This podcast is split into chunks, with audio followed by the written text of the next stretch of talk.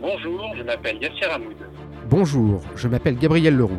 En cette période de crise sanitaire et économique, En cette période difficile où nous sommes beaucoup à être confinés, nous nous sommes demandé comment l'économie allait rebondir, comment nos entreprises allaient renaître, comment nous allions tous nous remettre au travail avec des craintes et des espoirs. nous nous sommes demandé ce qui allait se passer le jour d'après. Rebondir, Rebondir. Le micro-podcast pour préparer l'après-crise.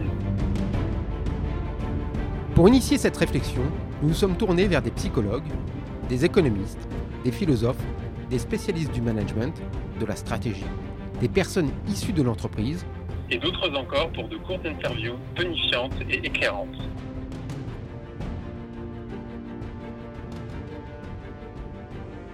Pour ce troisième numéro de Rebondir, c'est Jérôme Barthélémy qui a accepté de répondre à nos questions.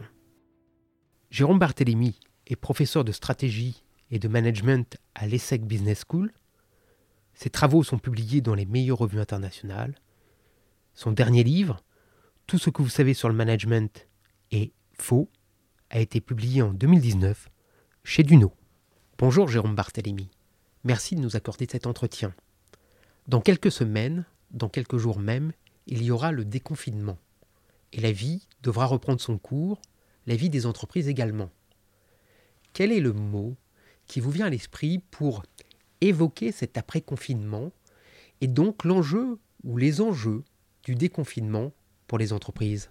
Oui, alors euh, bonjour. Le mot qui me vient moi à l'esprit, c'est finalement inquiétude en fait. Dans un premier temps, ça me rappelle un peu cette citation du milliardaire américain, la Warren Buffett, euh, ce qu'il avait dit il y a quelques années, c'est quand la mer se retire qu'on voit ceux qui se baignent nus. En fait, l'idée c'est qu'il y a beaucoup d'entreprises en France, par exemple, qui étaient déjà fragiles en fait.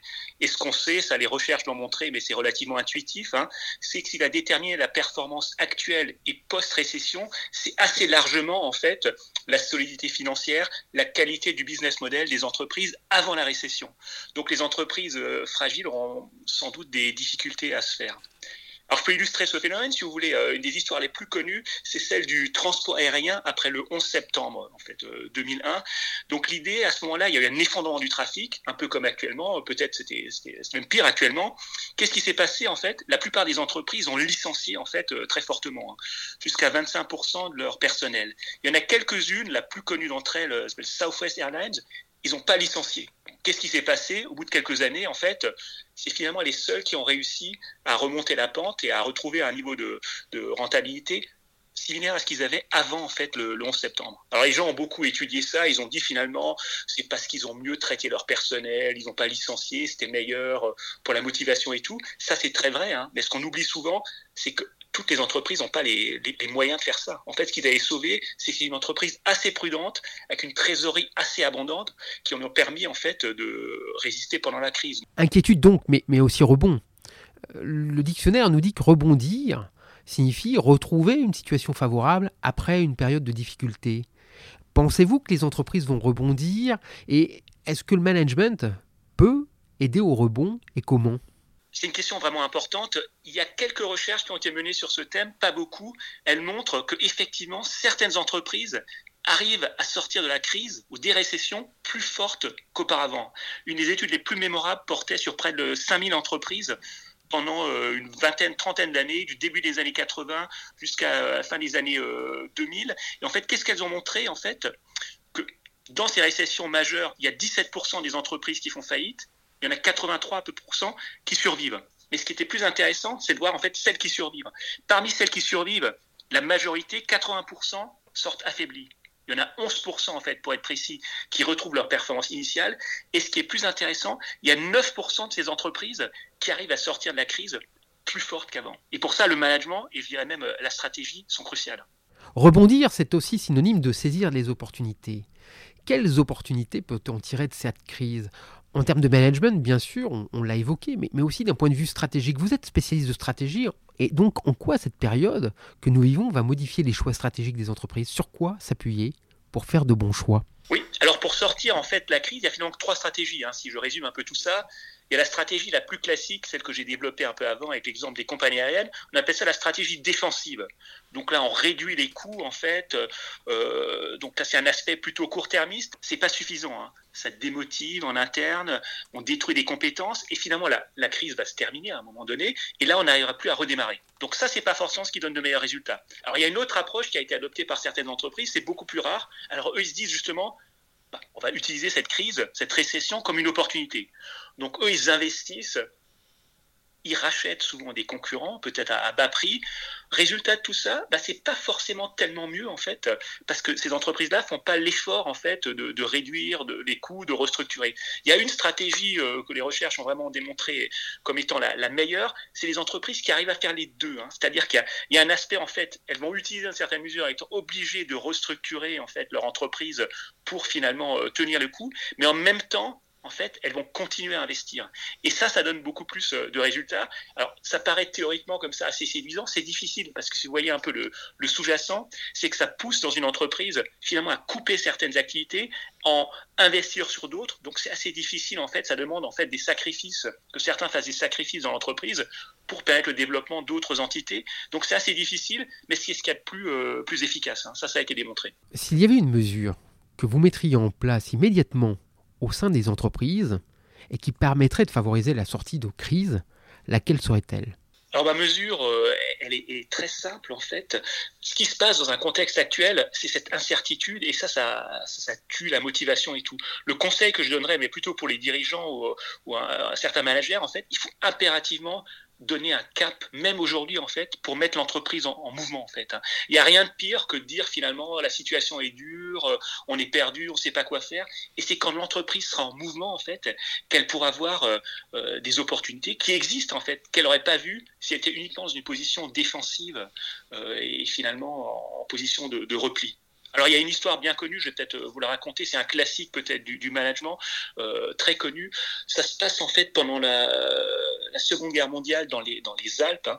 C'est un détachement de, soldats en fait qui sont en manœuvre. Et au bout d'un certain temps, le lieutenant en fait qui commande euh, le détachement demande à une patrouille d'aller finalement voir un peu ce qui se passe autour. Alors la patrouille quitte en fait le, le, détachement et se met à neiger très très fortement, très très fortement. La patrouille en fait déclare là ne revient plus. Et à ce moment-là, le, lieutenant qui commande le, détachement euh, global commence à paniquer. Il dit Qu'est-ce qui se passe? Qu'est-ce qui se passe? Ils attendent 3, 4, 5 jours. Au bout du sixième jour, en fait, la patrouille revient et le lieutenant demande aux soldats Comment vous avez fait pour revenir alors ils lui racontent, ils lui disent, on est parti, on était perdu, on était dans le brouillard, dans l'incertitude complète. Et à ce moment-là, on s'est dit, bon, on est perdu, qu'est-ce qu'on fait? On s'assied par terre et on, attend de mourir. Et à ce moment-là, il dit, il y a un truc qui se passe, l'un d'entre nous, en fait, il cherche dans sa poche, en fait, un, papier pour écrire euh, une lettre euh, à sa famille, en fait, une lettre d'adieu. Et il se met à écrire et il retourne, en fait, euh, le papier. Et qu'est-ce qu'il voit? Une carte. On a pris la carte, on est rentré. Histoire mémorable. À ce moment-là, l'histoire se poursuit comme ça. Le lieutenant demande, mais faites-moi voir la carte. Hein. Il regarde la carte et dit, ça c'est intéressant en fait. Mais ça, c'est pas une carte des Alpes. Hein. Ce que vous aviez là, c'était une carte des Pyrénées. Donc qu'est-ce que ça veut dire cette histoire en fait? Ça veut dire finalement qu'il faut impérativement donner une impulsion positive. Hein. C'est le rôle d'un dirigeant, le rôle d'un leader. Et finalement, même si finalement l'impulsion qu'on donne, c'est pas forcément la bonne stratégie a posteriori, il est nécessaire de mettre les entreprises en mouvement parce que si on est uniquement dans une position de, retrait, de crispation, euh, on veut survivre. En fait, euh, généralement, le résultat est pas très convaincant. Votre dernier livre s'intitule Tout ce que vous savez sur le management est faux. Dans ce livre, vous soulignez et vous dénoncez un certain nombre de vraies fausses bonnes idées ou vraies fausses bonnes pratiques. Dans la période actuelle, quels sont les pièges qu'il faudra selon vous absolument éviter? Alors ma réponse à ce niveau euh, relève pas forcément du, management, hein, mais un des éléments que j'avais développé dans le livre, c'était autour des, experts euh, médiatiques. Hein. Euh, je m'étais fondé sur, une histoire qui était arrivée il y a quelques années. En fait, c'était des journalistes du magazine anglais The Economist qui avaient demandé à quatre ministres des Finances, quatre dirigeants d'entreprise et quatre éboueurs londoniens de prédire l'évolution en fait de la conjoncture économique. Donc ils ont attendu quelques années, ils ont relevé les compteurs. Qu'est-ce qu'ils ont constaté en fait? Qui avait les meilleures prédictions en fait? C'était les éboueurs, hein, loin devant les dirigeants. Que celui des est loin devant les ministres des Finances. Hein.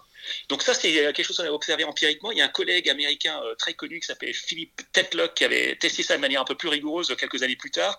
Il a demandé à 300 experts, hein, experts de l'économie, de la politique, voire de la santé, en fait, de répondre à un certain nombre de, questions, dire bah, comment va évoluer l'économie, par exemple, je sais pas, est-ce que la conjoncture va s'améliorer, est-ce qu'elle va se détériorer, comment vont évoluer les, habitudes de consommation. Donc il a collecté quelques 80 000 prédictions, il a attendu en fait. Alors ça, c'est vraiment, il n'y a qu'un chercheur qui peut faire ça. Hein. Il a attendu 20 ans, et 20 ans plus tard, il a publié les résultats de son étude. Qu'est-ce qu'il a constaté en fait? La quasi-totalité des prédictions faites par les experts, entièrement fausses. Hein. Donc ça, c'est la première chose. Donc très mauvaise il a remarqué quelque chose de plus intéressant également, c'est qu'en fait la qualité des prédictions, peut-être les pires experts, c'est ceux qui, avaient le plus d'exposition médiatique en fait, euh, ceux qui passaient le plus à la télé, comme on voit beaucoup actuellement. Hein. Alors pourquoi en fait? Parce que ce que demandent en fait euh, les, chaînes actuellement d'actualité, c'est les gens qui ont des avis très tranchés, hein, qui la plupart du temps sont faux, hein, faut faut pas se leurrer, hein. mais c'est un petit peu ce qu'il faut. C'est-à-dire qu'il faut des avis très tranchés, sans doute faux par rapport à des avis peut-être plus nuancés qui sont plus difficiles à faire passer en fait dans une émission de télé. Donc, in fine, mon enseignement que je tirais de l'ouvrage, c'est qu'il faut se méfier de tous ces gens qui vont vous dire les habitudes de consommation vont changer, le monde va changer ou le monde ne va pas changer. En fait, on ne sait pas trop. Il y a trois scénarios. Hein. Il y a des choses sans doute qui vont bouger, il y a des choses qui vont rester stables et il y a des choses finalement où les gens vont revenir peut-être renforcer encore ce qu'ils faisaient auparavant. Et ça, finalement, il faut être tout à fait honnête, hein, personne ne sait vraiment. C'est une belle conclusion, c'est une conclusion très lucide et ce sera le mot de la fin. Merci beaucoup Jérôme Barthélémy.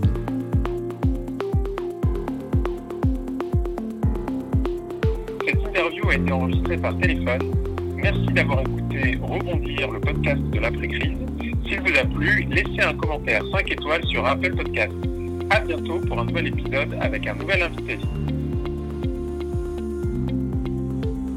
Les extraits musicaux sont tirés de The Impossible de Safk et de The Success de Keys of Moon.